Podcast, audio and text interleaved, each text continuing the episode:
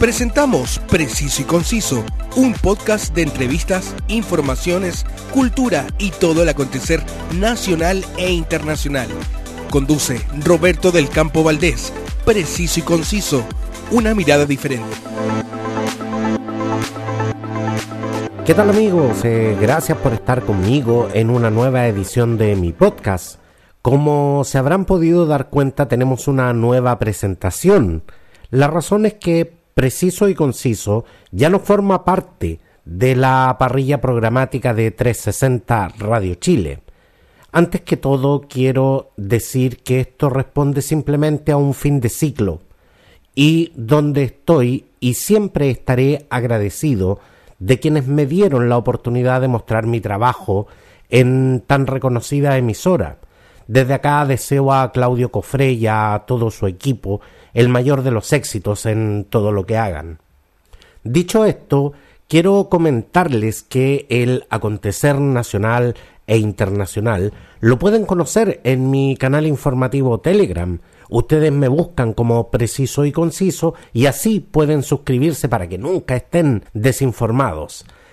Antes que me olvide, quiero agradecer a mi gran amigo, el periodista José Lizana, quien me ayudó con la producción de las presentaciones.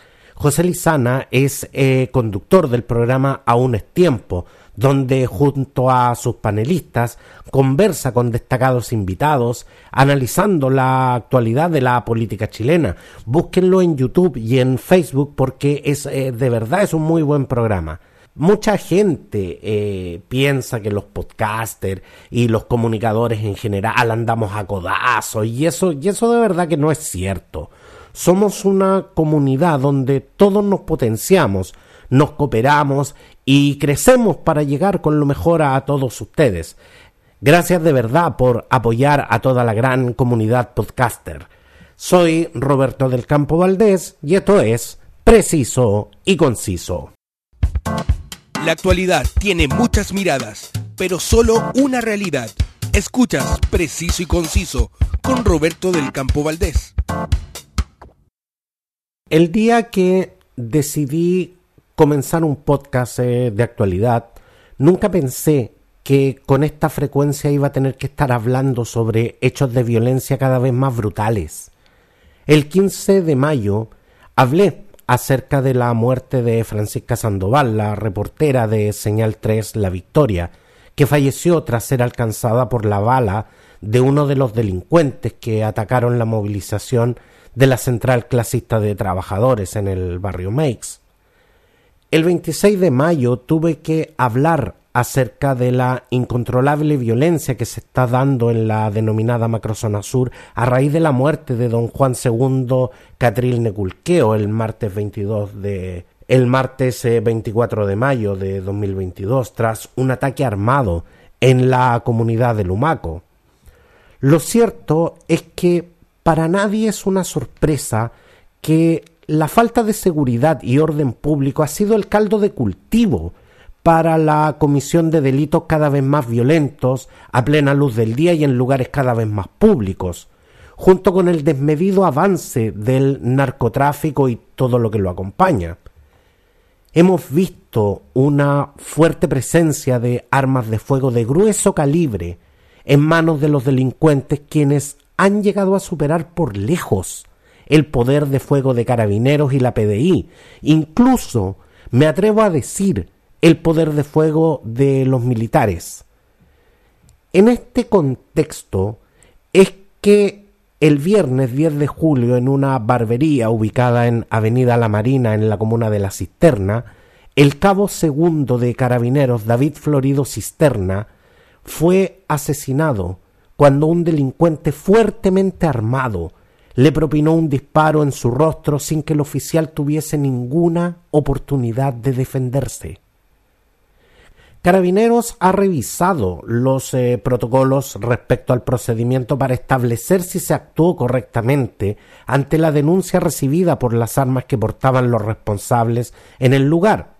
El general Carlos González Gallego, jefe de Santiago Oeste, sostuvo que no pueden entregar antecedentes en detalle y afirmó que todos los procedimientos policiales de una u otra manera se revisan. No solamente lo que ocurrió el día viernes en el sector de Pedro Aguirre Cerda.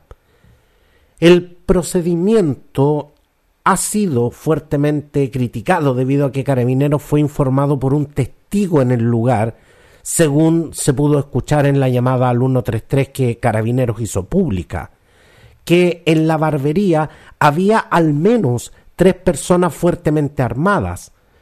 Al lugar fue enviada una patrulla con tres carabineros, uno de ellos el cabo segundo David eh, Florido Cisternas.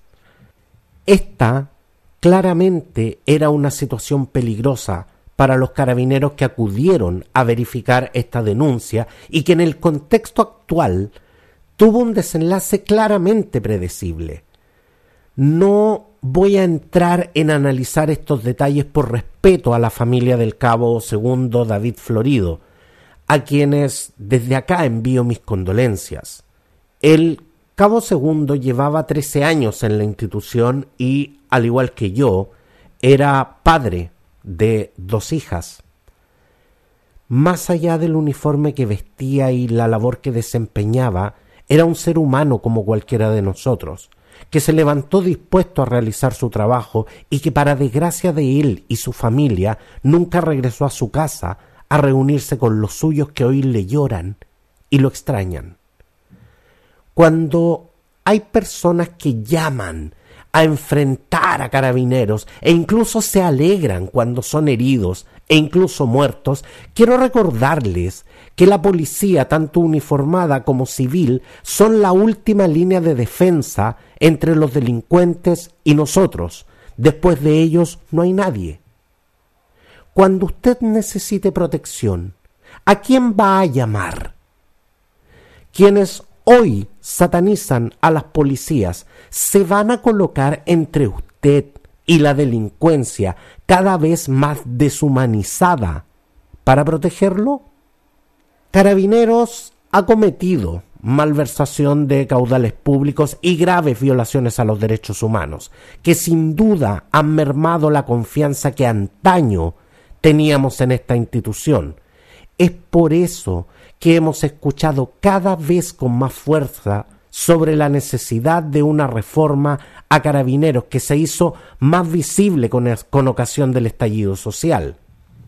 Hemos escuchado acerca de la instalación de una unidad coordinadora de la reforma por parte del gobierno de Sebastián Piñera y de algunas propuestas legales tales como la modernización de las policías, la extensión de la carrera policial, la creación del Ministerio de Seguridad Pública. Sin embargo, poco es lo que se conoce de dicho proceso y del contenido de dichos proyectos.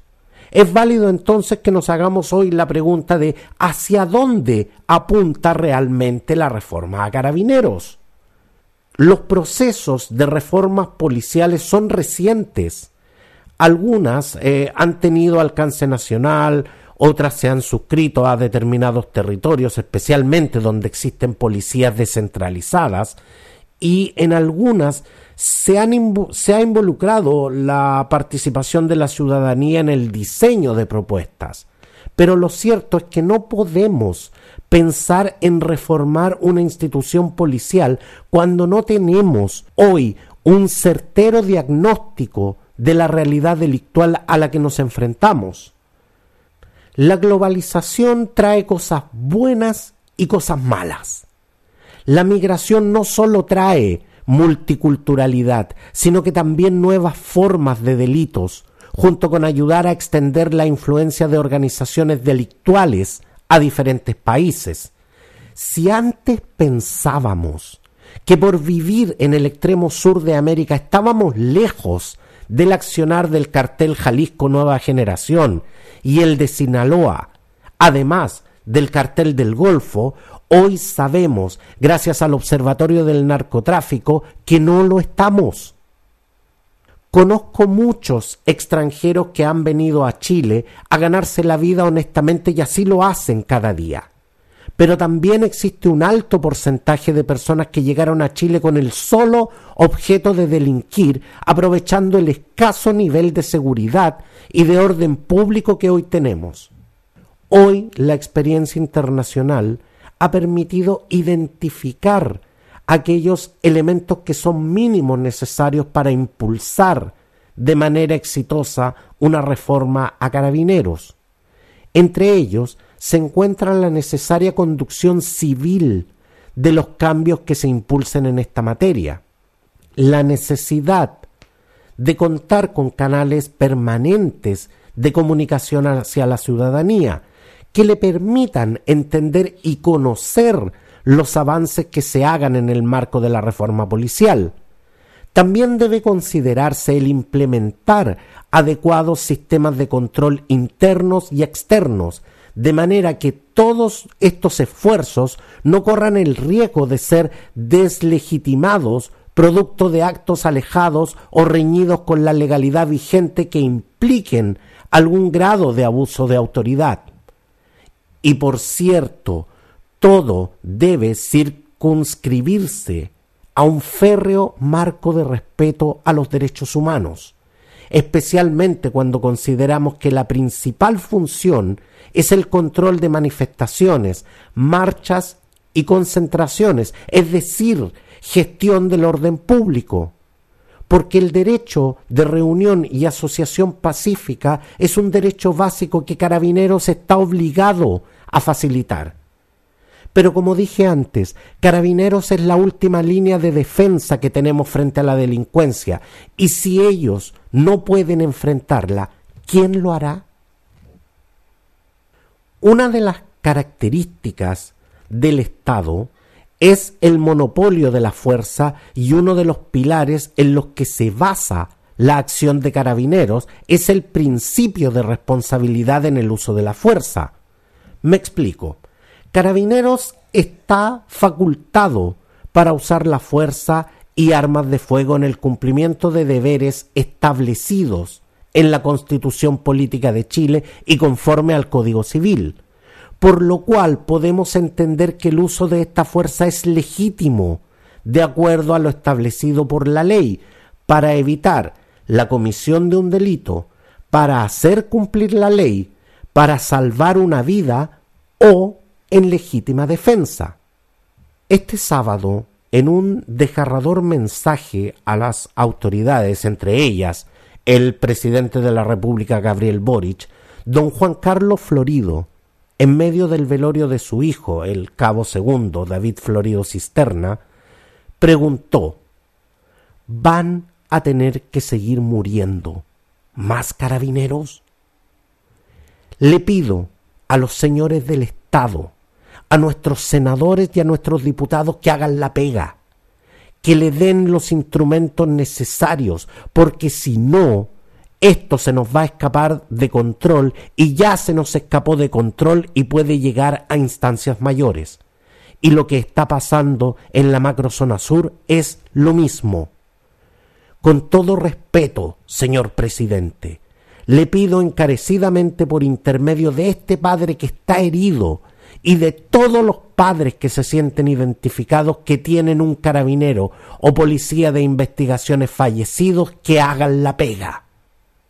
No es posible que sigamos permitiendo que las autoridades, que son carabineros y policías de investigaciones, que son los encargados de mantener la seguridad interna del Estado, no cuenten con el apoyo que necesitan.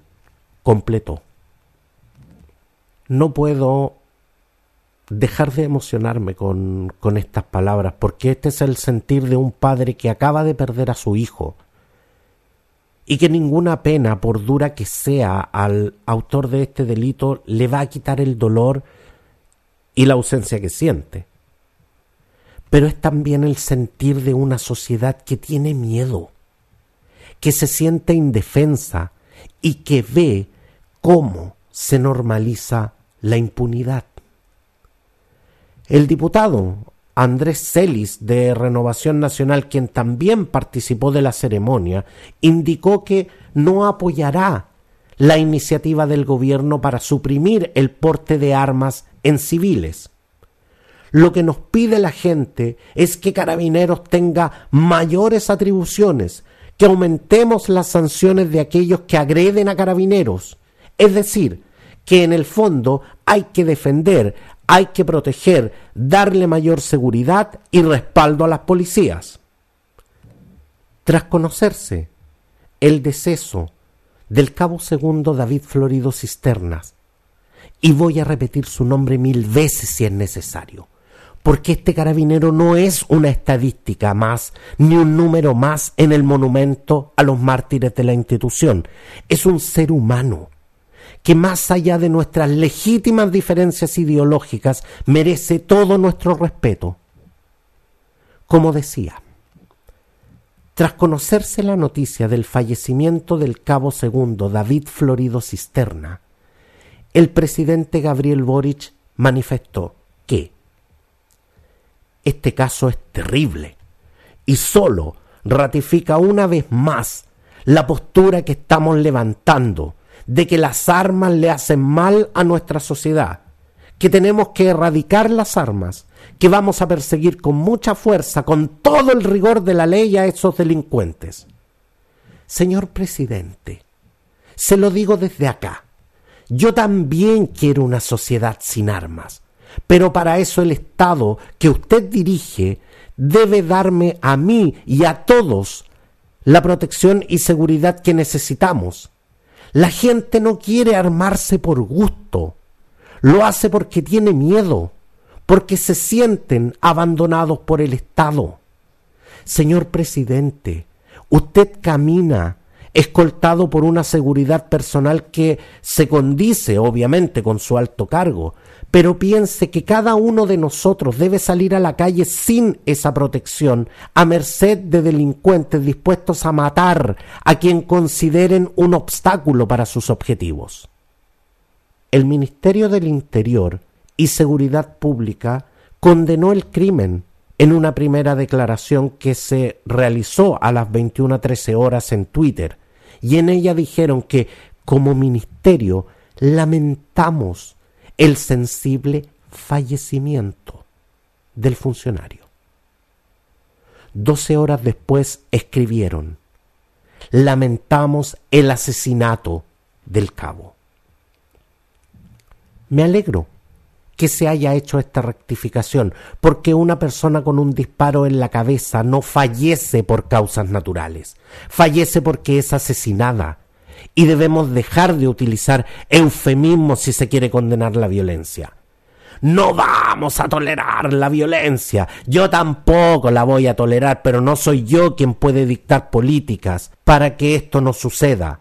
Es el Estado quien debe hacerse cargo y el gobierno democráticamente electo el encargado de encontrar la forma para hacerlo. Así de simple.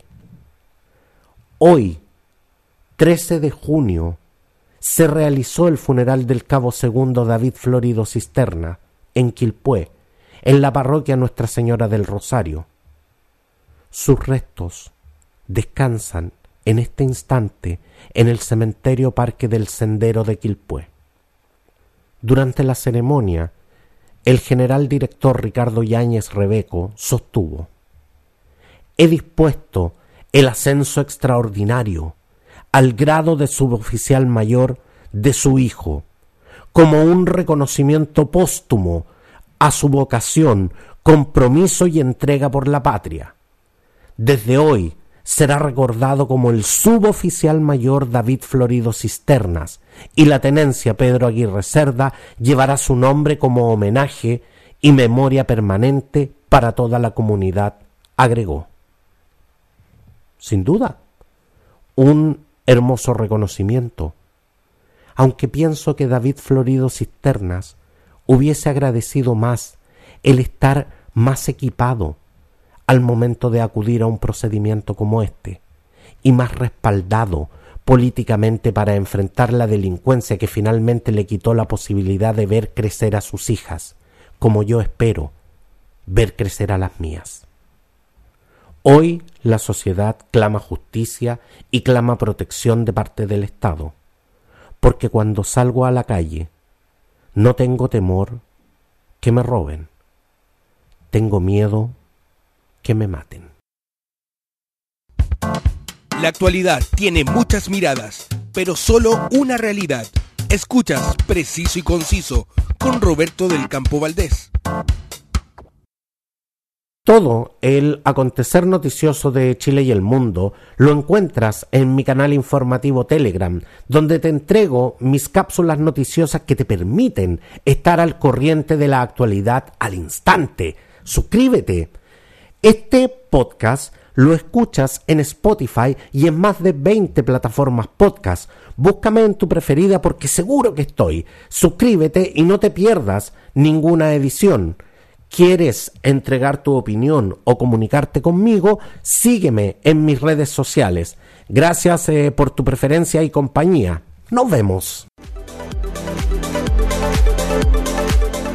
Te has informado de los temas del momento, una mirada amplia que te invita a ser parte del hoy y el mañana. Te invitamos a nuestro próximo capítulo de Preciso y Conciso con Roberto del Campo Valdés. Una mirada diferente.